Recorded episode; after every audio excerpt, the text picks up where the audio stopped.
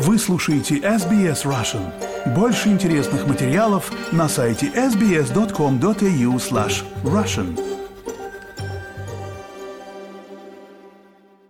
Добрый день, вы слушаете подкаст SBS Russian. С вами Виктория Станкеева. Через несколько дней наступит вторая годовщина полномасштабного вторжения России в Украину. И сегодня мы связались с врачом детской больницы из Киева Екатериной Мельник. С Екатериной мы записывали уже два интервью. Первое, когда война началась, и второе, первую годовщину войны. И у меня на связи заведующая педиатрическим отделением 1 второй городской детской клинической больницы в Киеве Екатерина Мельник. Екатерина, здравствуйте. Здравствуйте. Расскажите, пожалуйста, о том, какая сейчас обстановка в Киеве. В Киеве, ну, война продолжается, обстрелы постоянные э, тоже продолжаются. Правда, сейчас у нас лучше ПВО, поэтому ну, большую часть ракет удается э, сбивать. Однако, ну, все равно долетают и ракеты, и обломки падают. Поэтому, поэтому нам не дают, не дают забыть о том, что происходит на фронте. И по всей Украине же летят ракеты на мирные города. И у вас недавно был случай, да, что попало на территорию больницы. Расскажите, пожалуйста, об этом подробнее.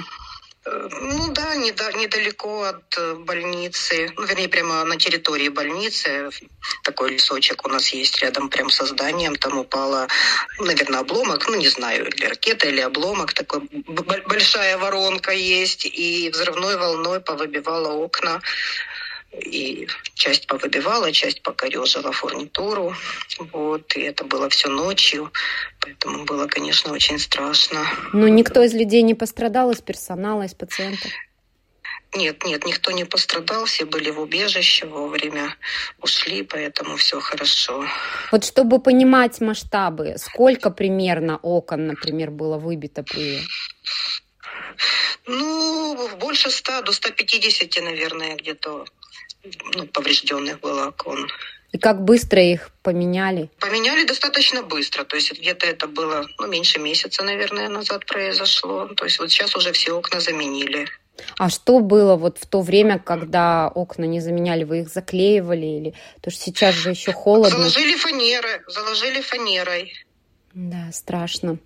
Выделяя деньги на то, чтобы заменили окна, это у вас какой-то дополнительный бюджет или приходится из бюджета больницы э, все это закрывать? Нет, нет, это бюджет города, это не бюджет больницы, это городские власти. Катерина, какие настроения сейчас у людей? Может быть, расскажете про настроение именно в коллективе вашей больницы, потому что чаще всего, скорее всего, вы с ними общаетесь. Ну, общаюсь я с большим количеством людей, потому что больница детская, родитель, с родителями тоже много общаюсь. Э, коллектив больницы в принципе, ну, люди работают. Люди на своих рабочих местах, они продолжают работать, продолжают жить работой. Э, конечно, и, и, депрессии есть, и э, безысходность какая-то немножечко, потому что уже два года войны, и если раньше была надежда на то, что это вот быстро закончится, что это все ненадолго, и мы в это все верили, то сейчас мы понимаем, что это может быть годы, а может и десятилетия, то есть фактически наша жизнь проходит вся в войне. Вот. Но мы выполняем свою работу, и, и слава богу, что она у нас есть, и есть куда применять наши знания и силы.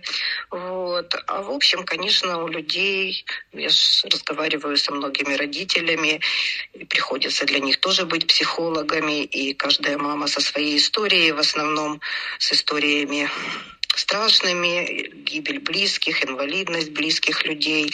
Поэтому, конечно, трудно людям справляться с депрессией, с агрессией. То есть, в общем, обществ, в обществе настроения такие депрессивные. Да, это, конечно, все страшно, но есть ли сейчас какая-то надежда хоть на что-то? То есть вот как отнеслись к смене руководства военного? Ну, я не политик, поэтому я не могу комментировать, э, хорошо это или плохо, и к чему это приведет. Ну, сейчас ну, всегда нам хочется верить в лучшее, и хочется же верить в победу. И мы все настраиваем себя на то, что победа будет. Однако ну, быстро она точно не будет, и ну, что-то нужно предпринимать, потому что сейчас это, ну, как бы глухой угол. Фактически то, что продолжается на фронте, ну, не мы не можем никуда сдвинуться, ну, слава богу, россияне тоже не продвигаются, но тем не менее это все продолжается и, и ничего не меняется. Да, это действительно так. А как, вот расскажите об э, жизни в городе, то есть вот все работает, магазины, там торговые центры, какие-то рестораны, все это работает? Да, да, в городе все работает. Но понимаете, вот когда я слышу, когда какая-то там делегация или какие-то журналисты приезжают в Киев и говорят, вот, э, люди там гуляют, люди ходят в рестораны, что же это за война такая? Ну, вы понимаете, что ну, жизнь же она должна продолжаться. Она не может, ну, понятно, что вначале там шок, а дальше люди живут, дети растут.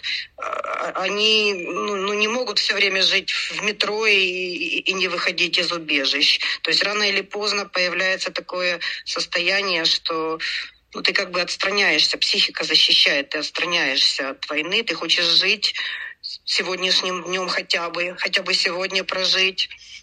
Вот. И опять же вот эти вот депрессивные состояния. У нас я э, на вебинаре одном услышала, ну не знаю, насколько это точные цифры и правдивые, что э, попытки суицидальные у подростков за это время выросли в 200 раз Кошмар. в Украине. Кошмар. Да, у нас фактически в больницу каждый день привозят детей с попыткой, ну, детей, подростков 15-17 лет с попыткой самоубийств.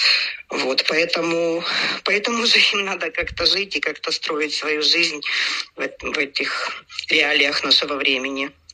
А много сейчас семей уезжают? Какая вот общая тенденция? Уезжают или возвращаются, или никто уже никуда не движется? Вы знаете, никто никуда не движется.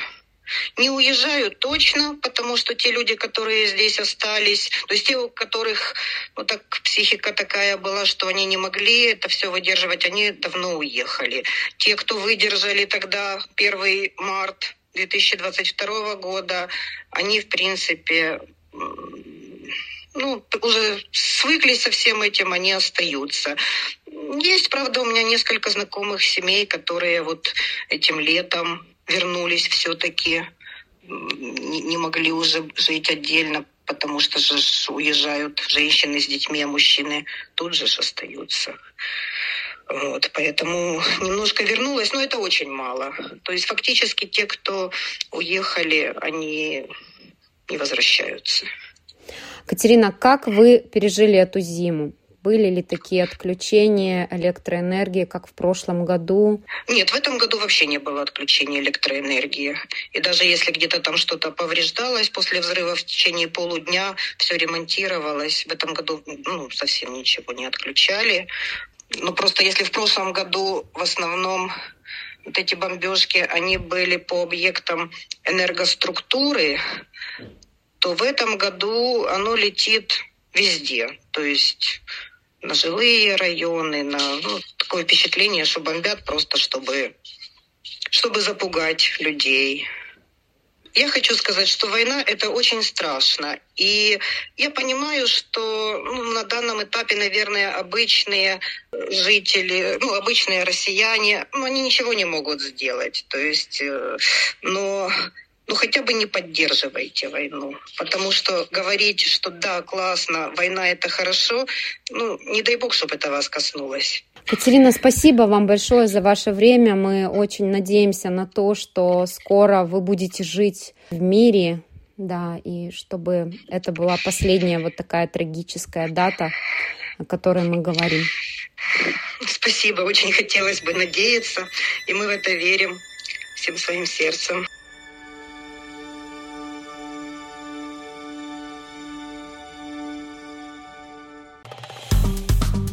Поставьте лайк, поделитесь, комментируйте. SBS Russian в Фейсбуке.